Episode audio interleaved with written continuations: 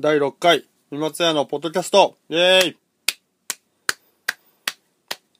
さあ、始まりましたよ。もう第6回の三松屋のポッドキャストですね。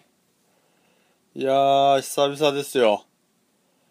あの、あれだね。先週ちょっと日曜日バイトを休んじゃったんで、バタバタしてて今週その、跳ね返りみたいのがあって、どうやら今週は取れないなと思ってたんだけど、取れたね。当日撮って出す形だけど、だから結構久々だね、この録音自体も。まあ、先週はあれだね、ライブがあって。まあ、土曜日に代々木で左下のライブがあって、それを見に行ったんだけど、まあ、あれだね。良かったですね。その日のことはまあもう話したからいいかなと思うんだけど。日曜日ですね。えー、自分たちのライブが。まあそうね。結構久々にオリジナルでライブやったのはほんとそれこそ左下以来だったからまあ緊張は緊張するんだけどいつも基本ライブはまあいつもだったらなんかこう緊張当日リハ終わりぐらいで緊張しだしてでずっとそのまま始まって23曲緊張してるみたいな状態なんだけどなんかこの前の日曜日はね本番始まる前に緊張じゃなくなっちゃったんだよね。セッティングしてもう SE 流れた頃には。てかなんかもうリハがねあのリハがほんとぐっちゃぐちゃでもう4人とも合ってないみたいなそういう状態だったからもうこれやばいなと思って。ちょ落ち着いてやろうってことをすごいメンバーと言ってたんだよね。そのリハから結構時間あったからさ。落ち着いてやろう落ち着いてやろうと言ってでいざその SE 流れる前にちょっとみんなでいつも通りやろうかみたいなことを話したら本当になんかライブ感がなくなっちゃってまあミスはしたけどでもなんかミスとかそういうことじゃないなと思ったね。多分おのおのそれぞれミスはしたんだろうけどそういう問題でもなかったかな。非常になんかリアルだったね。あれがこう今のあのバンドの一番現実なんじゃないかと思いますね。このライブやるたびに落ち込むのやめたいね。もう去年の年末のコピー版の頃からそうだけどもう最近はライブやったら落ち込むね。ちょっとあれだね。自分のバンド自分がやってるバンドをね買いかぶりすぎてるよねそもそも。自分だけだとねそれこそ三松屋とかでやった時はもう分かってるからさ自分のできることが。でそれを結構100に近い形で出せるからさ。もうその100がすごい低いんだけどね。でも三松屋でライブやった時はねすごい満足感が高いんですよ。思った通りにできるしなんなくても別に自分のことだしみたいなね感じなんで非常に自由にやってますけどね。そういうのがなんか欲しいですね。なんかバンド感がないんだよねずっとね。そもそもバンドうん。ねバンド感がないんだよね。バンド感って多分バンドやってない時の方が感じると思うんだけどね。その所属してればねどっかのバンドに。ただもうその音楽をやるためだけに集まってるからさ何にも面白くないんだよね。もう家で弾いてた方がみたいなテンションですよ。感じですかね。まあ次回のライブももちろん決まってないけど。まあね一応こうライブできる状態だから。それはそれでやっていった方がいいんじゃないかとね。まあ最初はあんなもんですよ。ということですかね。あとはもう本当に火水木ってバイトだったからで月曜日はそれで何もしてなかったからね。ほんと何にも起きてないんだよねこの1週間。もう10日ぐらい経ってるからね前回の録音から。ただまあバイトの感じかな。なんか久々にすげえやついたなと思ってなんかこう男女のカップルで来たんですよね。俺よりも年下だと思うんだけど両方二十歳過ぎぐらいの。でも信じらんないぐらい男の方がもうシャドーボクシングをしながらじゃないと歩けないのかお前はってぐらいね。シャドーボクシングしてしながらコンビニ内をうろついてんの。彼女の横で。あれ恥ずかしくないのかなあれと思ってさ。笑っちゃったよね普通に。すげえシャドーボクシングしてんだもん。しかもパンチよりも余計の方が多いタイプのシャドーボクシングだったからもう気持ち悪いわと思って。そういうなんかおかしな人いるね。あれなんあれかっこいいと思ってんのかね。なんだろう。絶対ボクシングやってねえぜ。あれかな。明日メイウェザーメイウェザーパッキャオ戦があるからかな。もうさああいうのどうでもいいんだよ正直ね。240億とかでしょ。ファイトマネー総額。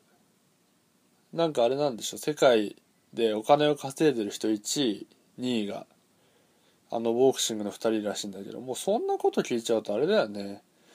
もう貴族の遊びにしか見えなくなっちゃうよね。ラスベガスで。日本だと朝の10時からだからまあワウワウ契約してんだけど見ないかなワイドなショー見るかな俺はいつも通り。また一茂出てたら外れだけど。そんなもんかな。いやノープランで始めちゃったよ。ノープランで始めちゃったから喋ることないわ。どうしようかね。うーんまあどうしようかな。適当に喋ってみようかな。なんか作り話でも。じゃあ俺がベトナムに行った時の話でもしてみようかな。いやこの前ベトナム行ったんですよね。ツアー組むのはちょっとだるかったのでまあ、ちょうどねなんか3日4日続いて休みができたんでまあゴールデンウィーク代わりといってはあれですけどまあゴールデンウィークちょっと入ってたのかな。ベトナム。まあベトナムだからそんなにね人も多くないわけですよ。日本から行く人は。だからもうそんなにすごい混んでることもなくねベトナム上陸しまして。まあバイクが多くてねベトナムはどうしようもないなと思って。ただこうバイクが多いからさ結構信号とかもそんなにないからこう道路を渡るのも一苦労なんだよね。だからこれ俺はもう道路をそのまま渡ったらバイクにひかれちゃったら大変じゃない。痛いじゃない。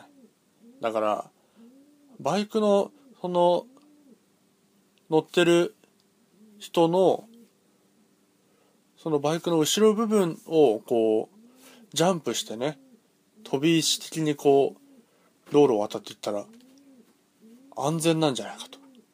そう思いましてね。そうしてみましたよ。そしたら見事にねあの3人目の人が思われぬところでスピードを出してこけてしまいましたけどもね。で気づいたらあの自分の布団だったんですねそういう夢を見ましたけども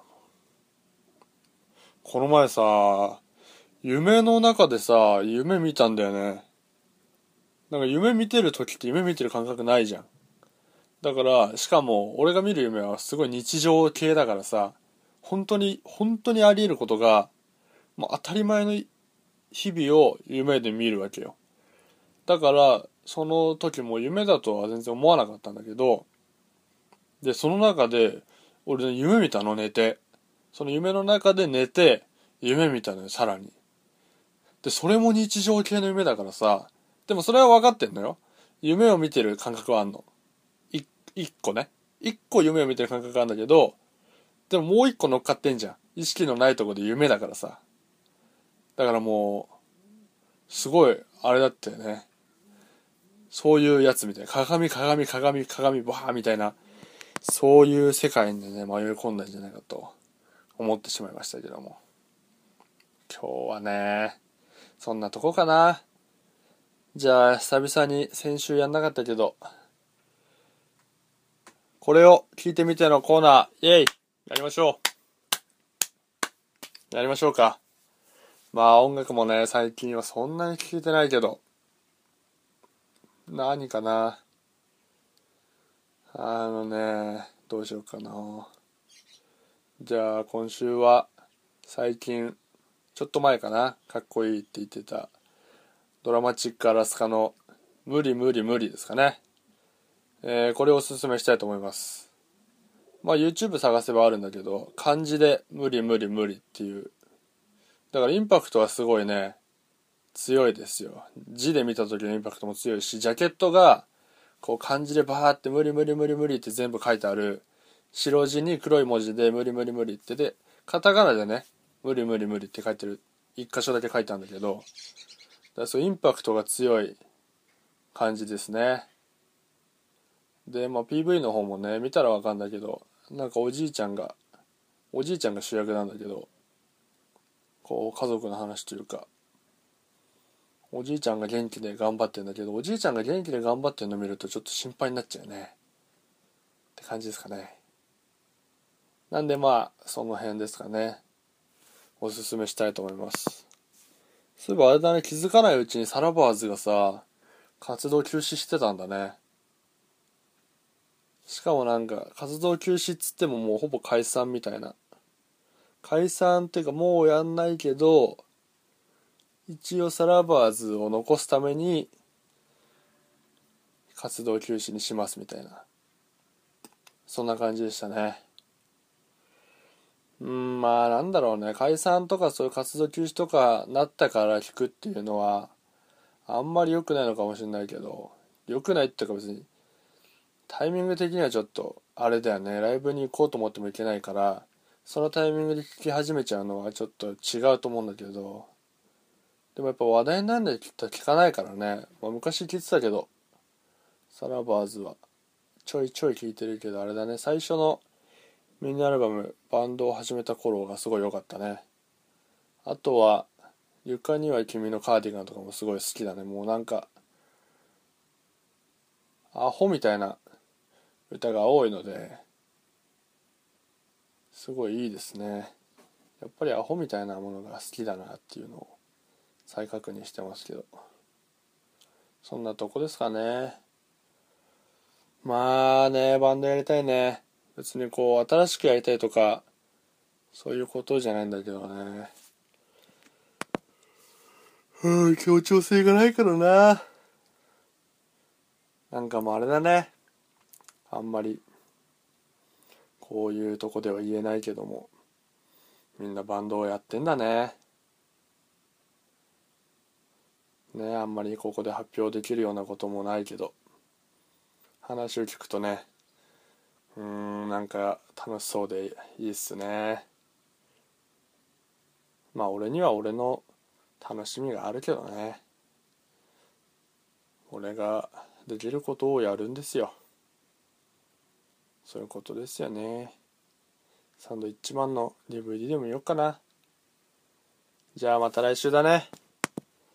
来週はまた早めに録音できればいいなそしたらまたなんか考えるか。